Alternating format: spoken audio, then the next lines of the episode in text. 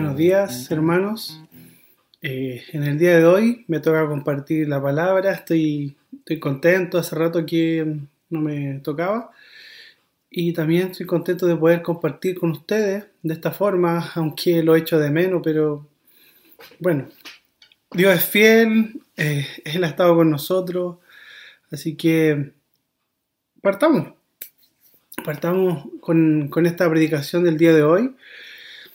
Eh, el domingo pasado Jonathan nos compartió la historia de Abraham cuando comenzó el contexto y todo el pasado antes de que Dios le diera las promesas. Em, y ese sermón se tituló El llamado. Y vimos todo lo que implicaba el llamado de Dios para Abraham. En esta oportunidad a mí me ha tocado el capítulo 12, en la continuación de la semana pasada, del versículo 10 al 20. Así que ya lo acabamos de leer, por lo tanto vamos a ir al texto. Lo primero que podemos ver a modo general es que Dios le hizo promesas a Abraham y no fueron promesas pequeñas. Ni más ni menos le prometió hacerlo famoso y muy bendecido. Le prometió que cualquiera que lo bendijera sería bendito, bendecido. Y cualquiera que lo maldijera también, de la misma forma, sería maldecido por Dios. Son cosas importantes que Dios le prometió a Abraham.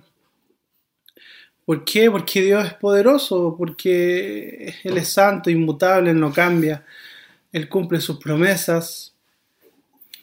Y entonces hoy día vamos a ver en el texto cómo Abraham comenzó a dudar de las promesas de Dios en esta oportunidad y se olvidó de lo que Dios le había dicho. Cómo fracasó cuando su fe fue probada. Así que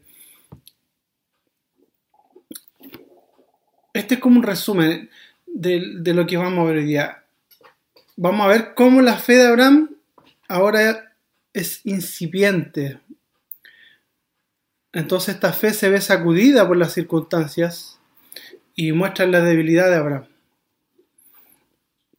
En este contexto de hambruna, en este contexto de adversidad, es un contexto muy común en la historia del pueblo de Dios estas épocas de hambre y de escasez.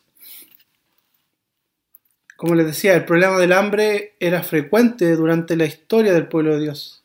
Podemos ver desde el principio, podemos ver cómo Dios desde el principio no les muestra una vida fácil y cómoda a su pueblo, no les muestra una vida fácil.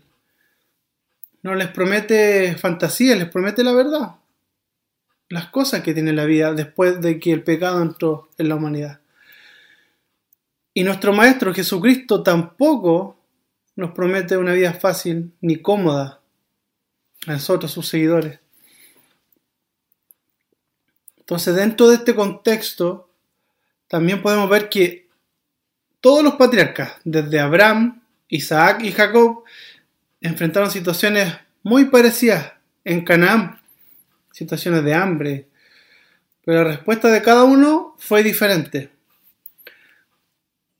Pero lo más importante es que esa respuesta estaba ligada a la fidelidad y el cumplimiento de las promesas de Dios. Entonces, contexto de hambre, de hambruna, de adversidad, de escasez. La fe de Abraham está siendo probada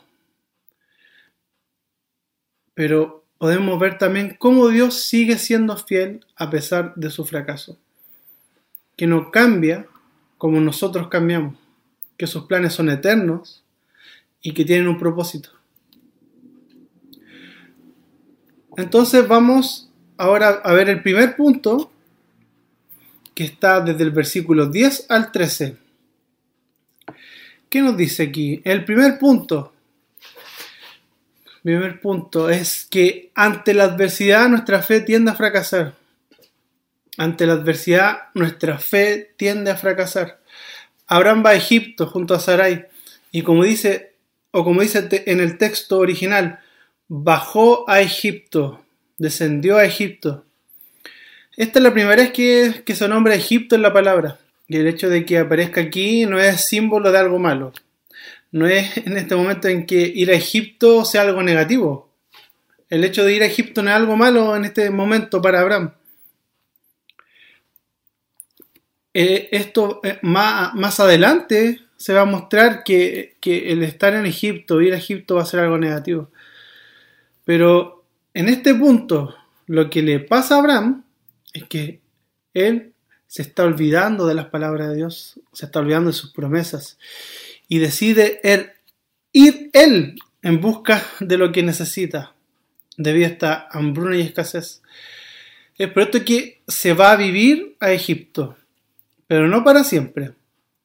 En el texto original también podemos ver que en esa parte dice que se va por una temporada. Pero igual se fue. Aún así se va de la tierra que Dios le había mostrado anteriormente. Dios le mostró la tierra donde él tenía que estar y se va a Egipto, olvidándose de las promesas, como les decía. ¿Cuántas veces nuestra fe ha fracasado por cosas como esta? Cuando nos faltan las cosas materiales, cuando estamos justos con las lucas, cuando estamos apretados en el presupuesto, o pasa algo de improvisto y nos vemos no sé, nos empezamos a preocupar de más, nos afligimos y se nos olvida que Dios prometió que a sus hijos no les faltaría nada. Y que aún así Él seguiría siendo fiel y proveyendo todo lo que necesitamos en esta vida. Con tan poco nos olvidamos de las promesas de Dios. Con tan poco fracasa nuestra fe y buscamos por nuestros medios resolverlo, así como Abraham lo quiso resolver. Hermano, nuestras vidas pasarán por épocas de hambre y escasez, en muchos sentidos. No solamente como Abraham. Vamos a pasar por momentos de enfermedad, de adversidad. Pero todo esto son pruebas de Dios para fortalecer nuestra fe y enseñarnos que Él, Él es Dios soberano y justo. Incluso nos podría dar coronavirus, y nos podría dar coronavirus. Porque aunque seamos cristianos, igual nos puede dar. Algunos andan diciendo, no, nosotros somos cristianos, no nos va a dar. No, hermano. Y aún así, si nos diera, Dios seguiría siendo el mismo. Dios seguiría siendo bueno y justo. Hay muchos hermanos que han, han perdido su trabajo y están en una situación difícil. Pero aún así Dios sigue siendo el mismo, Dios sigue siendo bueno y justo, aunque perdamos el trabajo, aunque no tengamos nuestras seguridades. Nos puede faltar incluso plata para comprar esas cosas que tanto nos gusta, para darnos unos gustitos, comer cosas ricas, o comprar algo que, que necesitamos, no sé, hace mucho tiempo. Pero Dios nunca nos va a desamparar, Dios nunca nos va a dejar. Tal como dice en su palabra en un salmo, nunca ha visto justo en la miseria, ni que sus hijos mendiguen el pan. Los, los propósitos de Dios son para nuestro bien. Además, hay otra cosa, si pensamos en nuestros méritos, ¿acaso merecemos que Dios nos dé todo lo que Él nos da cada día? Desde que nos levantamos, desde que podemos ver la luz, podemos respirar, si somos infieles con Él. Él no está obligado a darnos nada. Y, incluso aunque seamos buenos, seamos buenos, o nos comportemos de una manera correcta, religiosa, o pretendamos, o creamos que somos buenos, aún así no. Él no está obligado a darnos nada. Nosotros le damos la continuamente, le negamos y nos olvidamos de sus beneficios, de su bondad y de su amor. Quizás no lo demostramos con palabras, ¿sí? O quizás tampoco con nuestra actitud. Nadie se da cuenta, pero ¿qué pasa? En nuestro corazón sí dudamos de Dios. En nuestro corazón sí pensamos, chuta, ¿será que Dios es tan bueno? A veces parecemos ateos prácticos. Pero no, Él en su gracia nos sostiene. Y incluso, hermano, Él siempre provee aún más de lo que necesitamos, ¿no es verdad? Dios sigue siendo el mismo, hoy, ayer y siempre. Y eso lo hemos visto en nuestras vidas. Pero ¿qué le pasó a Abraham? Su fe aún no estaba madura. Dudó de las promesas y por eso se fue a Egipto. Otra cosa que vemos en el texto es que su duda también hizo pecar a otros. En los versículos del 14 al 17 vemos cómo ya este Abraham ya no es el Abraham que sería una bendición. Esto nos muestra que nuestro fracaso puede ser un tropiezo para otros. Este es el segundo punto. Nuestro fracaso puede ser un tropiezo para otros. Dios le dijo a Abraham, por medio de ti serán bendecidas todas las familias de la tierra, ¿verdad? Esa era una de las promesas que vimos la semana pasada. Le dijo a Abraham, por medio de ti serán bendecidas todas las familias de la tierra. Pero ¿qué pasa aquí? ¿Qué hizo Abraham? Abraham hizo que los egipcios fueran maldecidos, ya que Dios cumplió su promesa. Maldeciré a los que te maldigan. Dios cumplió y Dios es justo en todos sus caminos. Por el engaño de Abraham al decir una media verdad, o sea que Sarai era su hermana, algo que es técnicamente correcto, sí, era su hermana, del mismo padre, pero no de la misma madre. Eso lo vamos a ver más adelante en el texto, en Génesis. Pero en este momento, lo que importa, lo más importante es que Sarai era su esposa. Al hacer esto, Abraham no solo engaña a los egipcios, a los, a los egipcios, también él produjo que ellos codiciaran a Sarai, la desearan por su belleza. ¿Y qué es lo que hicieron ellos? La llevaron al palacio del faraón y la incluyeron en su harem. Esta era una práctica muy común en esa época. Pero esto no es lo más terrible. Lo más terrible aquí es que Abraham sabe que si se hace pasar por el hermano de Sarai, entonces el faraón le daría una dote por ella. Ya que al no estar el padre de Sarai vivo, el hermano pasaba a ser el responsable por ella y recibiría todos los beneficios de ser el hermano de esta mujer. Abraham sabía todo esto y por eso hizo lo que hizo. Además de todo este engaño para sacar para sacar algo a su favor. Más encima, él no honra a su esposa y rompe la confianza en el pacto matrimonial. Abraham no trató con dignidad a su esposa. La expuso de una forma terrible. Y ella lo acepta porque en ese tiempo la cultura era muy machista. Así que, ¿qué más podía hacer Sara ahí? No podía hacer nada. Abraham era su Señor. Entonces cuando vemos este texto, no solo nos fijamos en la mentira, casi siempre nos recordamos de la mentira, del engaño de, Abraham, pero no nos fijamos en las consecuencias de todo esto. Abraham dio un mal testimonio frente a los egipcios, dio un mal testimonio frente al faraón. Abraham hizo que la maldición de Dios cayera sobre todos ellos, pues ellos pecaron por causa de su mentira. Los egipcios codiciaron a su esposa. Puede, que estos hombres egipcios fueran como los hombres en los tiempos de Noé, como vimos en otro sermón anterior. Estos hombres que, los hijos de Dios, que tomaban a todas las mujeres que querían, incluso mataban a, a los hombres eran violentos. Entonces, quizá Abraham vio esto, que los egipcios eran así, como estos hombres poderosos, que querían dominar y querían conseguir las cosas de cualquier forma. Entonces, ¿qué pasó con Abraham? Tuvo miedo de que lo mataran, por eso se puso de acuerdo con Sarai, ya que Sarai era hermosa. Entonces, la poca fe de Abraham, al tramar todo esto, hizo más daño de lo que él se imaginó. Entonces, Abraham fracasó en su testimonio y en ser bendición para las naciones. Y al mismo tiempo también fracasó en su matrimonio.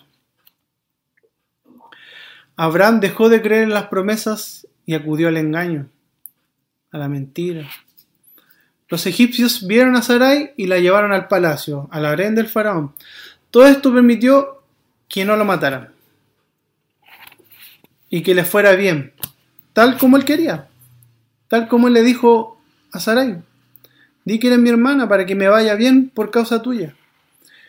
Pero como consecuencia, hizo que Dios enviara plagas a los egipcios. O sea, la maldición de Dios. Grandes plagas, dice el texto. ¿No nos recuerda algo eso? Una historia que va a suceder un poco más adelante.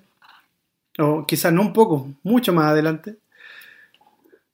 Entonces, el pecado, el engaño de Abraham tuvo consecuencias.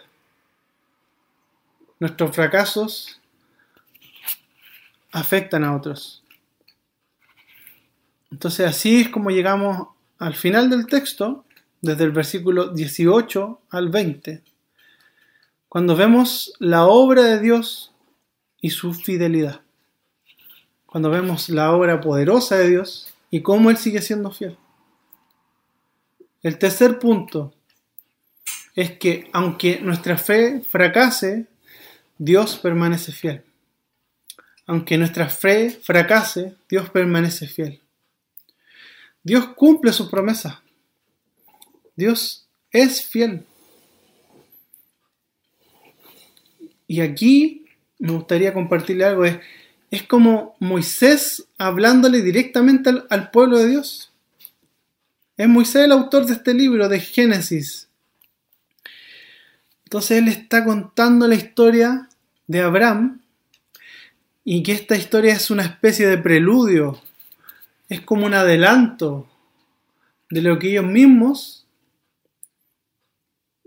vivieron en Egipto. Entonces, cuando ellos, después de haber sido liberados de Egipto, leyeran esta historia de Abraham, se sentirían identificados. Verían, oh, esto también pasó antes. Tal como Abraham se fue de su tierra por el hambre, el pueblo de Dios, Israel, Jacob envió a sus hijos. ¿Y a dónde fueron? A Egipto. Y estuvieron allí mucho tiempo. Y Dios los, los bendijo le mostró su fidelidad, pero al final los estaban esclavizando. Entonces Dios envió plagas, maldición a los egipcios para que ellos los liberaran y así llevarlos de vuelta a su tierra, al igual que pasó con Abraham. Abraham fue a Egipto por la hambruna podríamos decir que de, una u otra forma es como que secuestraron a su esposa y la tuvieron, la llevaron como a servir al faraón. Entonces, Dios tuvo que intervenir y envió plagas, al igual que como en el pueblo de Egipto, cuando el pueblo de Dios estaba ahí, Dios envió plagas. Entonces Dios actuó en consecuencia con el pueblo de Israel, tal como lo había hecho antes con Abraham. El pueblo de Dios se fue de Egipto después de que Dios intervino sobrenaturalmente y poderosamente a favor de ellos. Dios sacó a Abraham de Egipto con su poder. Y es siempre Dios y no nosotros los que nos liberamos de nuestros fracasos. Siempre es Él el que nos saca del lodo. Es siempre Él el que nos saca de nuestros fracasos. Siempre es Él el que muestra su fidelidad.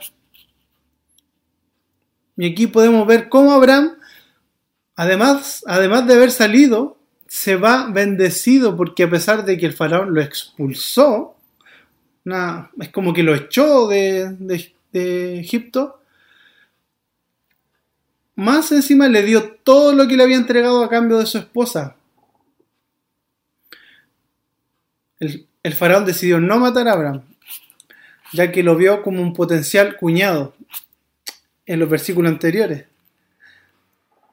Como él pensaba que Abraham era hermano de Sarai, dijo, aquí la voy a hacer. Este es como un potencial cuñado, así que lo voy a comprar, le voy a dar una dote por, por su mujer, por la, por la que era su esposa, pero él dijo que era su hermana, y le dio muchas cosas a cambio de Sarai. Entonces Abraham fue bendecido con ganancia de bienes materiales, ganado, o sea, animales que son criados, recursos humanos, siervos y esclavos, como dice. Entonces Abraham sale enriquecido de Egipto, al igual que el pueblo de Dios en el futuro cuando es liberado con Moisés. Muchas veces, me quiero detener aquí en algo, cuando se habla de la teología de la prosperidad, entre círculos más reformados, de iglesias que buscan apegarse a la escritura, esto de la teología de la prosperidad muchas veces se sataniza y se saca totalmente y, se dice que esto es malo, y se rechaza. Entonces, a veces hay como un, a veces se va a un extremo en este sentido, como que las cosas materiales son malas. Entonces nos hacen pensar que el cristianismo es algo dualista, es como que si lo material fuera malo y lo espiritual es bueno. El dinero y la riqueza, hermano, no son malas. Es Dios quien las da. Y Él se las da al, que Él quiere. Porque Él es dueño de todo, de todas las cosas. Como decía un amigo, Dios es millonario. A Él no le falta nada. Y si Él quiere darte, ¿qué vas a hacer? Lo que pasa es que codiciar amar el dinero, amar las cosas, la codicia, la avaricia, la, idolatría hacia las cosas, eso es lo pecaminoso. Pero si Dios quiere prosperarnos, es para su gloria, es para que engrandezcamos su reino, es para que seamos dadivosos con los demás, para que seamos de bendición a los demás. Así que rechazar la prosperidad de Dios como algo mundano es, está tan mal como ser codicioso y codiciar egoístamente para acumular. Porque si Dios decide darnos cosas, es para que las gocemos, para que las disfrutemos en Él y seamos agradecidos cada día. Dios, Dios es integral. No solo le preocupa lo espiritual, las cosas espirituales. Dios le dio a Abraham animales de compañía, animales para trabajar, para que él los administrara, le dio siervos. En ese tiempo eran esclavos. Pero más tarde vamos a ver cómo Abraham se preocupa de darles dignidad o de devolverles la dignidad a, a estos esclavos. Incluso los trata como a hijos.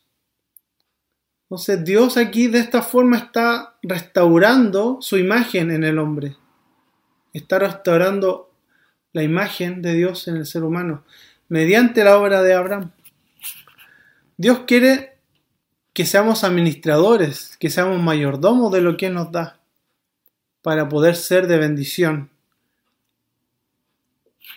Entonces, Abraham salió enriquecido, salió bendecido, a pesar de que él fue infiel, a pesar de que su fe fracasó, Dios siguió siendo fiel y le dio todo lo que necesitaba. A pesar de la infidelidad de, Abraham, Dios siguió siendo fiel con él. ¿No es así que es Dios con nosotros? A pesar de que somos infieles, Él sigue siendo fiel. Entonces, por último, vamos a responder, vamos a ir respondiendo a estas preguntas que hemos estado viendo durante esta serie para entender un poco mejor y, saber lo que, nos dice el texto. Y estas preguntas comienzan con esta, que es la primera. ¿Qué es lo que el autor quiere decir?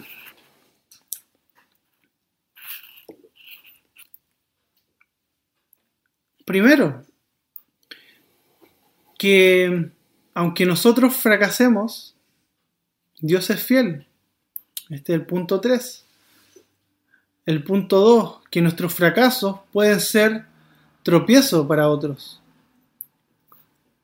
Y lo primero es que en, en momentos de adversidad nuestra fe tiende a fracasar. La fe de Abraham no es perfecta. La fe de Abraham le falta madurar. Le falta ser probado aún más. Dios está preparando a Abraham, lo está perfeccionando, está perfeccionando su fe. Y al mismo tiempo le muestra su fidelidad, a pesar de su fracaso y a pesar de su falta de fe. Eso es lo que nos quiere decir el autor. La segunda pregunta es, ¿cómo esta historia forma parte o se encaja en la gran historia de Dios? Tiene que ver en la historia de Dios cuando vemos la salvación que Dios nos provee. Aunque nosotros fracasamos y fallamos en Adán y por nosotros mismos, a pesar de que somos débiles, a pesar de que nuestra fe es débil, a pesar de que nuestra fe falla, el Señor permanece fiel. Tiene que ver con su elección incondicional, que no depende de nuestros méritos, que se manifiesta y no depende de nuestros esfuerzos. Tiene que ver con que Dios permanece fiel y Él nos persevera. Tiene que ver con la perseverancia de los santos en la historia. Podemos ver en toda la historia cómo Dios ha perseverado a su iglesia, a sus escogidos, a pesar de que han sido infieles. Es Dios quien nos llama, es Dios quien nos justifica delante de Él y nos da esta nueva identidad del pueblo de Dios nos salva de nosotros mismos para hacernos un pueblo, un pueblo santo que lo adora y lo busca, y que depende de él aún en los fracasos, que se levanta cuando peca, que pide perdón al otro cuando falla, que cuando se cae se levanta y sigue adelante Y todo esto con la gracia de Dios. Solo con la gracia de Dios. Entonces la gracia de Dios se manifiesta de una forma escandalosa en nuestra vida, hermano. Al igual como vimos en la historia de Abraham, no vemos que la gracia de Dios se manifiesta de una forma totalmente escandalosa, porque Dios podía haberle quitado todo a Abraham, podía haber dejado que lo mataran, y a su esposa también, porque fue infiel, porque no creyó en las promesas de Dios. Pero Dios siguió siendo fiel y justo y cumplió sus promesas. Al igual como Pablo nos dice en 2 de Timoteo 2.13, si somos infieles, Él sigue siendo fiel, ya que no puede negarse a sí mismo. Los que fallamos somos nosotros, hermano, no Dios. Dios no se equivoca. Él no falla. ¿Cómo este texto nos muestra a Cristo? ¿Por qué? Cristo, hermano, Cristo es la respuesta a nuestro fracaso. Donde nosotros fracasamos, Él no fracasó. Él no pecó. Él murió en nuestro lugar por nuestro fracaso. Él se hizo maldición por nosotros. Hizo lo que nosotros no podíamos hacer. Ser fiel a su Padre. Jesús en momentos de hambre no se va a Egipto, no va en busca. Jesús estuvo 40 días en el desierto sin comer y fue tentado por Satanás, pero no pecó. Venció en la escasez y él mismo dijo, no solo de pan vivirá el hombre, sino de toda palabra que sale de la boca de Dios. Estamos buscando a Dios en su palabra, estamos dependiendo de Él en su palabra, estamos confiando en sus promesas. Cristo, de la misma forma, tampoco abandonó a su esposa como Abraham. Tampoco la trató indignamente como Abraham trató a Sarai. Jesucristo murió y se entregó por su iglesia, por su esposa, para darnos nueva vida. Cristo se hizo pobre y nació como un hombre humilde y se humilló hasta tomar forma de siervo y dar su vida en el Gólgota, en esa cruz donde nosotros teníamos que haber pagado nuestro pecado. Cristo es todo lo contrario de Abraham en este momento. Cristo no fracasó, Cristo venció. Y todo eso lo hizo por amor a nosotros, por amor a su Padre. Y por último, ¿cómo este texto nos desafía a participar en la gran historia de Dios, que es su reino? Dios va a seguir probando a su pueblo de esta manera. Va a seguir probando a su iglesia, a nosotros, como lo está haciendo ahora con esta pandemia como lo está haciendo ahora con la escasez de trabajo, con la crisis mundial. Dios nos está llamando a que dependamos de Él, a que dependamos de su gracia y de la obra de Cristo, del historial de Cristo y no de nuestro historial. Porque nosotros vamos a seguir fallando, lamentablemente. Pero Dios va a seguir siendo fiel y Él enviará su Espíritu Santo para guiarnos cada día porque somos representantes de Dios en la tierra. Dios nos está llamando a que podamos tener fe en sus promesas, a no olvidar cuando, no olvidarlas cuando vengan esos momentos de adversidad, esos momentos de necesidad, que nos aferremos, que podamos aferrarnos a estas promesas de Dios y que podamos ver su fidelidad la fidelidad que Dios ha tenido con su iglesia. Descansemos en el Señor, en su gracia. Descansemos que Él sostiene a su iglesia, nuestras vidas, el mundo, hasta la venida de Cristo. Que Él sigue siendo fiel, aunque nosotros seamos infieles.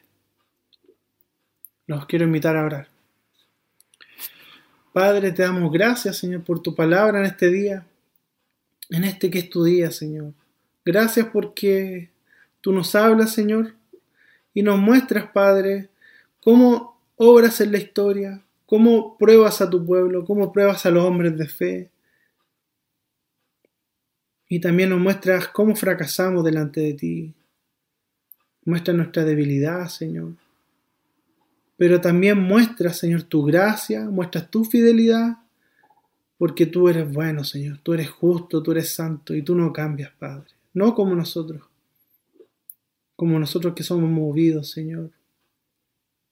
Perdónanos, Padre. Ayúdanos a confiar en ti, a tomarnos de tus promesas, Señor, a descansar en tu gracia, a descansar en la obra de Cristo. Y también, cuando seamos bendecidos por ti, Señor, que podamos ser dadivosos con los demás, que podamos mostrar tu amor y ser de bendición para los demás, Señor. Todo esto te lo pedimos, Señor, en el nombre de Jesús y por sus méritos. Amén.